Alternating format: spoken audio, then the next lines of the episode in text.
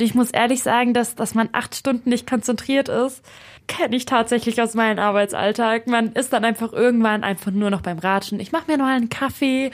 Oh, ich muss, ich muss schon wieder aufs Klo oder so. Genau, also man findet irgendwelche Ausreden, um gerade nicht zu arbeiten, weil man einfach auch den Kopf nicht mehr dafür hat. M94 5 to go. So ist der Eibacker. Na, zum Gleichern. Wenn ich mir so vorstelle, nur noch an vier Tagen pro Woche zu arbeiten und dann auch nur noch sechs Stunden statt acht, das klingt nach einem absoluten Traum. Und genau das hat ja auch Finnlands Ministerpräsidentin Sanna Marin vorgeschlagen. Sie ist die jüngste Regierungschefin weltweit und bringt vielleicht genau deshalb einige fortschrittliche Ansätze mit.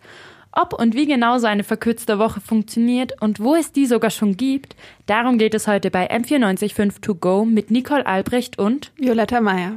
Violetta, wie genau funktioniert denn dieses Konzept von einer verkürzten Arbeitswoche überhaupt?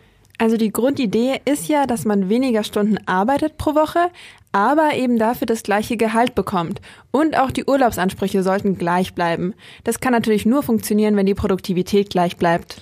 Okay, ich bleibe immer noch dabei, dass es ein kleiner Traum von mir ist. Äh, aber mm, wie soll denn das funktionieren, dass man die gleiche Produktivität bringt, wenn man viel, viel weniger arbeitet. Das geht doch gar nicht, oder? Also grundsätzlich ist es so, dass die Produktivität und die Effizienz oft verwechselt werden. Es gibt nämlich viele Studien, die belegen, dass man mit so einer 40-Stunden-Woche, also wenn man wirklich die ganzen acht Stunden pro Tag arbeitet oder vielleicht sogar dann noch Überstunden zusätzlich hat, dass man dann so eine Art Scheinproduktivität hat, wenn man sich eh nicht so lang konzentrieren kann. So richtig effektiv kann man anscheinend nur so zwei bis drei Stunden am Tag sein. Und wenn man dann weniger Stunden arbeitet, erhöht das also die Effizienz und die Produktivität bleibt sogar vielleicht gleich. Ich habe darüber mit Lasse Reingans von der digitalen Beratungsagentur Digital Enabler gesprochen.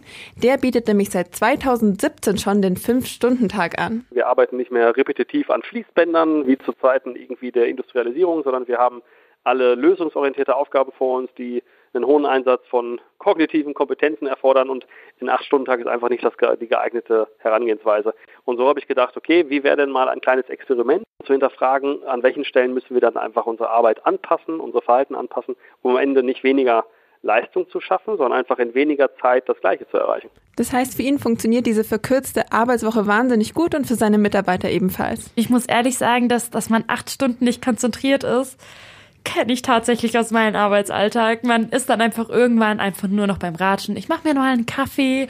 Oh, ich muss, ich muss schon wieder aufs Klo oder so. Genau, also man findet irgendwelche Ausreden, um gerade nicht zu arbeiten, weil man einfach auch den Kopf nicht mehr dafür hat. Ähm, und da ist eigentlich so eine kürzere Arbeitszeit richtig cool, glaube ich.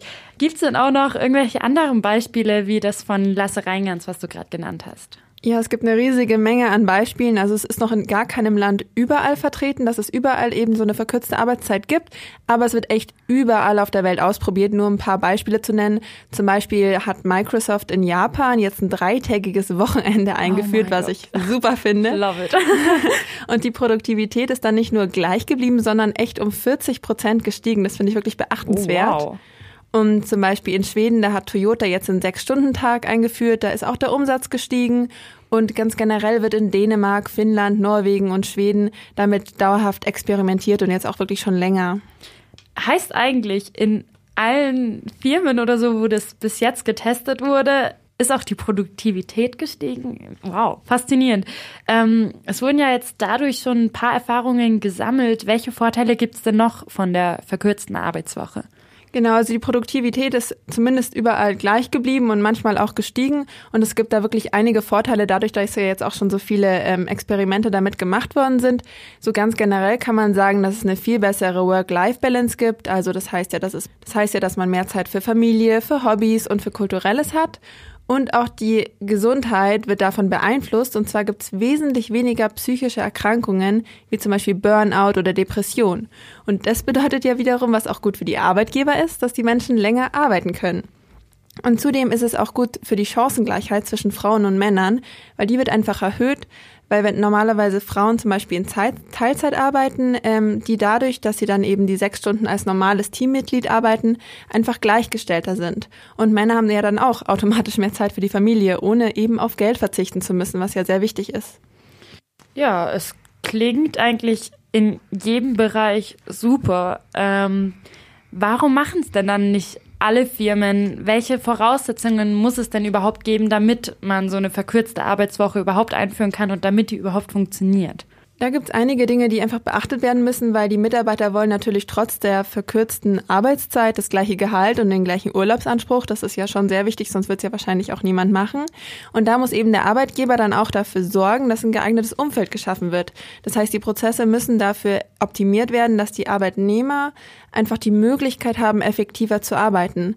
Reingans zum Beispiel sagt, dass jeder gut und effizient arbeiten will und deshalb, dass die Kommunikation von oben und auch zwischen den Mitarbeitern wahnsinnig wichtig ist. Ich glaube, man muss ganz offen mit dem Team in Austausch treten können und wirklich Probleme ansprechen, die vielleicht jeder sieht, aber keiner ansprechen mag. Und dann kommt man ganz schnell zu den üblichen Zeitfressern. Es gibt Meetings, die dauern eine Stunde, wo sieben Leute am Handy solitär spielen, während drei Leute miteinander reden. Es gibt E-Mails, wo 20 Leute in CC sitzen und alle müssen es lesen, wo immens Arbeitszeit verschwendet wird. Es gibt unsinnige Prozesse in Unternehmen. Das heißt, es gibt einfach an jeden, an, an ganz vielen Stellen ganz viele Potenziale und ich glaube, das ist den Mitarbeitern auch meistens bekannt. Die werden nur nie angegangen. Und ich glaube, da kann man schon eine ganze Menge mit äh, erreichen. Es scheint also einige Möglichkeiten zu geben, da wirklich Zeit einzusparen. Aber es ist natürlich auch mit Aufwand verbunden, muss man sagen. Okay, also der Aufwand klingt ja eigentlich auch machbar und allgemein würde ich sagen, ist es doch eigentlich ein super guter Ansatz, die Arbeitswoche zu verkürzen. Ähm, aber trotzdem habe ich auch schon ganz, ganz oft mitbekommen, dass da auch ganz viel Kritik geäußert wird, wie zum Beispiel, dass es zu teuer für die Arbeitgeber ist. Ähm, was genau hat es denn damit auf sich? Naja, es gibt ja zum Beispiel Berufe, da müssen gewisse Posten immer besetzt sein. Ich denke da jetzt gerade an die Pflegebranche oder eben auch Krankenhäuser jetzt ganz ähm, speziell. Da müssten dann, wenn die Arbeitszeit für einen bestimmten Mitarbeiter verkürzt wird, mehr Mitarbeiter eingestellt werden. Natürlich braucht man dann vielleicht Arbeitsplätze zusätzlich und auch die dazukommenden äh, Mitarbeiter kosten ja dann wieder Geld. Ähm, ansonsten ist es aber so, dass wenn die Produktivitätssteigerung klappt, dann gibt's keine Mehrkosten für den Arbeitgeber, weil dann ist ja das gleiche Outcome wieder da. Und zum Beispiel Reingangs denkt nicht, dass es wirklich eine Konsequenz ist oder dass es überhaupt Konsequenzen für den Arbeitgeber hat, außer die positiven, dass er ja selber auch weniger arbeiten muss. Er sagt, es ist schon anstrengend, weil er wirklich auch viel Arbeit in sein Team stecken musste, zum Beispiel ähm, engagiert er auch Coaches, damit ähm, diese Produktivitätssteigerung wirklich funktioniert und die Mitarbeiter sich auch wohlfühlen. Und seine Mitarbeiter sagen jetzt auch, dass keiner von ihnen wirklich die Zeit zurückdrehen will, weil jeder einfach um 13 Uhr Feierabend hat.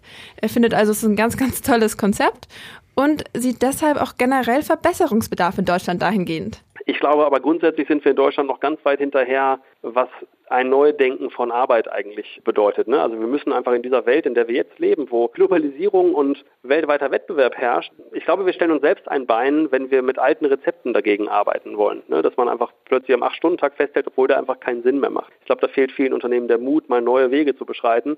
Ob das dann ein 5-Stunden-Tag wird oder nicht, muss jedes Team, muss jedes Unternehmen für sich selber rausfinden. Ich glaube, das Ganze ist nicht nur in Deutschland so, sondern eben auch in ganz vielen anderen Ländern, dass da der Mut einfach noch fehlt.